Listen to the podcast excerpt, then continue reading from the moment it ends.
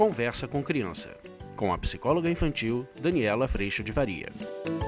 Hoje a gente vai falar sobre o scanner da consideração. Vamos falar sobre isso? Tem muita gente me perguntando.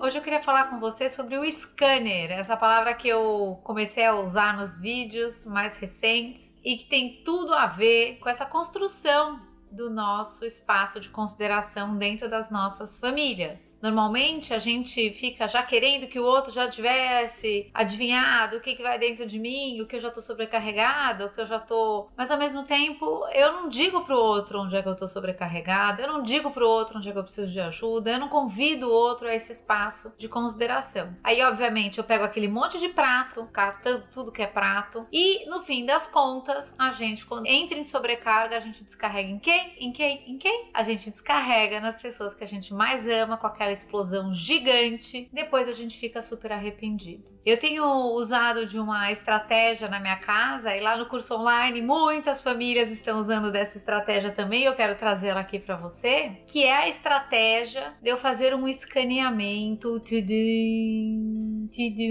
a gente ter um momento que sejam 10 segundos de escaneamento quando alguma situação se coloca na minha frente, quando alguém me faz um pedido, quando alguém me faz uma pergunta, e aí eu começo a me considerar para responder isso para o outro. Então, vamos imaginar que uma filha tua vem e te peça: mãe, você pode me levar em tal lugar? Mãe, você pode comprar tal coisa para mim? Mãe, acabou o Danone. Mãe, mãe, mãe, mãe, mãe, pai, pai, pai, pai, que também acontece com os pais. Ou às vezes a gente pede uma coisa do casal um pro outro e assim por diante. E ou a gente tem a tendência de dizer: tá bom, eu faço, sem ter esse escaneamento, ou a gente tem a tendência de dizer: não, não dá. E nunca dá também. E aí eu tô oscilando entre considerar absolutamente o outro e me desconsiderar, e me considerar absolutamente desconsiderar o outro. Então, quando a gente vai em qualquer uma dessas duas pontas, eu vou dizer para você, a gente está num lugar que ou o outro está desconsiderado ou a gente, e a gente está num lugar que a conta chega. A conta chega com a explosão, a conta chega com a distância, a conta chega com às vezes a explosão do outro e assim por diante. Então, o scanner, ele funciona mais ou menos assim. Alguém te pergunta alguma coisa tá bom? Você pode hoje passar comigo e comprar um presente de aniversário pra festa que eu tenho sexta? É, mãe, eu preciso que você faça tal coisa para mim. Mãe, eu preciso que não sei o que. Pai, eu preciso que você me leve pra jogar bola que seja, qualquer assunto, me ajuda na lição, qualquer assunto. E em vez da gente ir pro automático sim ou pro automático não, a gente começa a fazer o scanner. Já, já! Às vezes dura 5 segundos, gente. Você vai escanear e vai falar como é que fica para mim essa situação que está sendo pedida para mim. E aí pode ser que você responda, por exemplo, mãe, brinca comigo, e você tá numa exaustão absurda. Vamos imaginar que você tá super cansada. Se você for sentar para brincar desse jeito, em 10 segundos, se ele não prestar atenção que você acha que ele tem que prestar, se ele não jogar direito, se ele não seguir as regras, daqui a pouco você tá brigando com a criança, exatamente, porque você já tá num esforço muito grande e agora, sem ela saber que você tá num esforço muito grande, ela tem que valorizar tudo que você tá entregando. E aí a gente vai, ao invés de ver um momento gostoso, a gente vai viver um momento ruim, explosivo briga, distância e assim por diante. Então o scanner, da, o scanner é como é que fica para mim agora sentar pra brincar jogar um jogo? Quero, não quero, tenho condição, tá bom para mim, vou sentar, eu tô disposto, eu tô disposto a tudo que a gente pode viver nesse jogo e a tudo que pode acontecer, eu tô com espaço disponível para isso, ou agora eu tô muito cansado, não tenho a menor condição.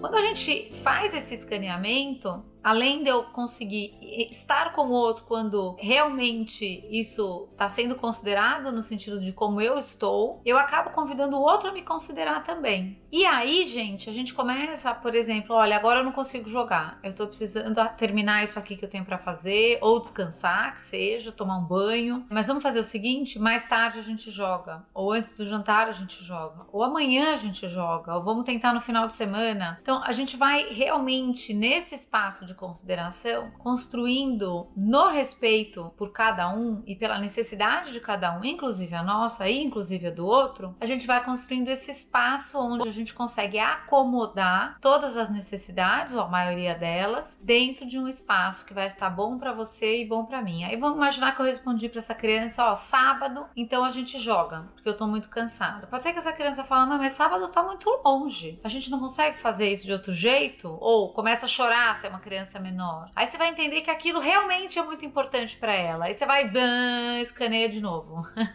Aí você pode falar para ela, então faz o seguinte, a gente joga o jogo todo no sábado, mas hoje a gente vai jogar 10 minutos. Mas a mamãe só vai fazer isso depois que eu tomar banho. Pode ser assim? E aí a gente vai achando esse espaço de consideração. O espaço de consideração ele é construído na nossa relação. Ele não é construído em você sozinho, se botando, dando conta de tudo, ou você achar que você tem como fazer o outro te considerar sem você convidar ele para fazer isso. Então, toda vez que a gente vai por este caminho, se a gente não tiver dentro de um lugar de responsabilidade também pelo nosso pedaço, fatalmente ou eu vou além de todas as minhas condições e depois eu vou estar ansiosa, gripada, eu tenho enxaqueca, que a enxaqueca me para, por exemplo, ou você vai ter algum mal-estar, algo vai te parar para que você volte a se considerar. Nosso grande desafio é talvez a gente conseguir fazer esse escaneamento, fazer essa pergunta para que a gente possa ir se considerando no processo e não se exaurindo de todo esse processo da vida e ao mesmo tempo tempo sendo parados, sendo convidados talvez a consideração sempre pelo movimento da doença. Normalmente, quando a gente faz esse escaneamento, você vai perceber que o que te informa na hora que você está lá de olho fechado escaneando é: mas eu tô cansado, mas eu tenho um desconforto, eu não queria agora, ou agora eu não posso, ou se eu fizer isso com você agora, depois eu vou ficar corrida. Então, a hora que a gente vai prestando atenção nesse escaneamento, em como que tá desconfortável e o que poderia a gente poderia fazer para considerar o outro dentro de um lugar que esteja bom para mim também, aí a gente vai vai conseguindo construir junto com outro alternativas. Porque muitas vezes a gente está nesse espaço de exaustão, tentando dar conta, muitas vezes, de um mundo de ilusão, de perfeição, dar conta de tudo. Aí a gente quer a ajuda do outro, mas a gente quer a ajuda do outro, e eu já fiz vídeo sobre isso também, para que o outro tem que ajudar do jeito que eu faria. E aí a gente começa a entender então que o espaço de consideração não tem e que eu tô sozinha mesmo e tenho que fazer tudo mesmo. O espaço de consideração, gente, ele é construído. E aí teve gente falando para mim, Dani, mas a partir de que idade uma criança dá conta de viver consideração. Eu vou dizer para você, a gente às vezes tem 40 e não dá conta ainda. Quando eu entendo que esse é um processo construído, eu posso começar a construir isso com uma criança a partir de dois anos de idade. Óbvio que ela não tem ainda o entendimento desse processo, mas eu já me coloco na relação com ela de um lugar de quem existe e se considera. Diferente de um lugar muito comum que às vezes a gente se coloca para as crianças, do lugar delas estarem atendidas. E eu sou a pessoa responsável pelo seu pleno bem-estar e por ela estar satisfeita.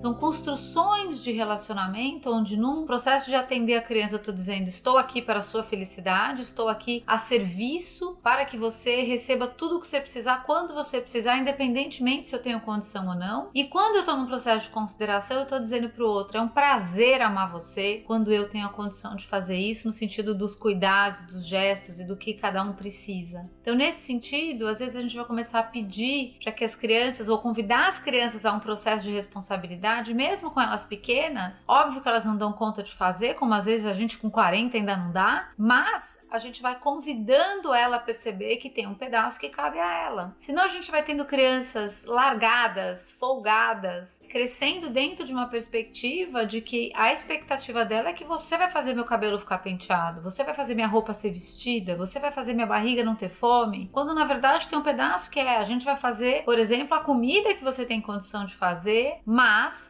o outro precisa ser responsável por sentar e comer. Então, quando a gente vai trazendo isso para as crianças, a gente começa a mudar o tom dessa conversa e essa criança começa a ser convidada a cuidar da parte que lhe cabe, mesmo que ela seja pequenininha. Talvez ela ainda precise de ajuda, mas no processo de crescimento a gente vai trazendo isso para o nosso dia a dia em família. E aí é tão lindo ver, na minha casa isso já acontece bastante, que é mãe, você pode fazer tal coisa para mim? No teu dia de hoje? As pessoas começam em volta de você a te fazer perguntas ou simplesmente já fala, ó, oh, mãe, eu preciso de tal coisa, entendeu? A diferença do tom, ela vai contando que a hora que ela me faz uma pergunta, ela entende que eu tenho uma vida, que eu tenho uma condição, que eu preciso, como é que eu tô para fazer isso que você tá me pedindo, se isso cabe dentro de um dia que já tá estruturado. E óbvio que quando a pergunta já vem desse jeito, a nossa vontade de considerar o outro de volta é gigante. Mas eu não deixo de fazer escanear para ver como que eu posso fazer para considerar o que você está pedindo ou o que você está precisando. De que forma eu posso fazer isso de um jeito onde eu permaneça considerado nessa equação. Desse jeito, muitas vezes a gente vai sair daquele lugar de exigência de perfeição ou de exigência de que as crianças já tinham que ter aprendido o que elas ainda não aprenderam, e aí a gente vai começando a perceber o que é de fato de um espaço de consideração amar o outro, ao invés da gente continuar nessa baita dessa escravidão em busca de perfeição, tendo como propósito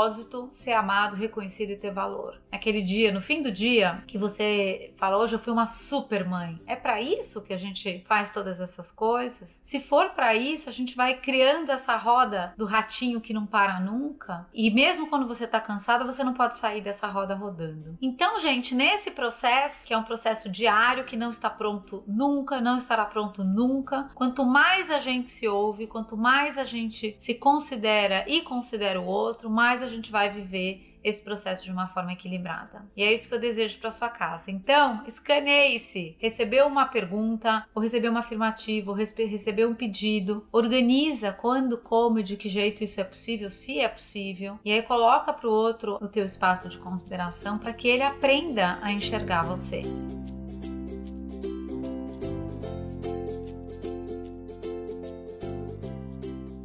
Espero que você tenha gostado. Eu te convido muito para vir para o curso online, gente. Isso é uma coisa assim importantíssima, porque neste curso online a gente trabalha exatamente toda esta escuta nas situações diárias que você passa na sua casa. A gente se encontra com frequência durante a semana e isso faz com que a gente vá trazendo situações e a gente vá enxergando pontos como o ponto de consideração. Onde é que eu me desconsiderei? Onde é que eu considerei demais o outro? Me desconsiderei? Ou considerei demais a mim? Desconsiderei o outro? E a gente vai aprendendo a ouvir todos esses sinais tão importantes para o nosso dia a dia em família. Eu te convido para vir, você vai adorar e eu vou amar ter a tua presença comigo. E eu agradeço, obviamente, primeiro a Deus pela presença no meu coração, pela tranquilidade e paz desse amor e por todo o auxílio do Espírito Santo de Deus que me mostra nessa escaneada como é que realmente eu tô para viver todos os desafios do dia a dia da minha vida, da minha casa, da minha família, do meu trabalho. Eu sinto profundamente a diferença de quando eu realmente entro no respeito feito comigo e com o outro, de quando eu tento dar conta de tudo, porque isso ainda acontece na minha vida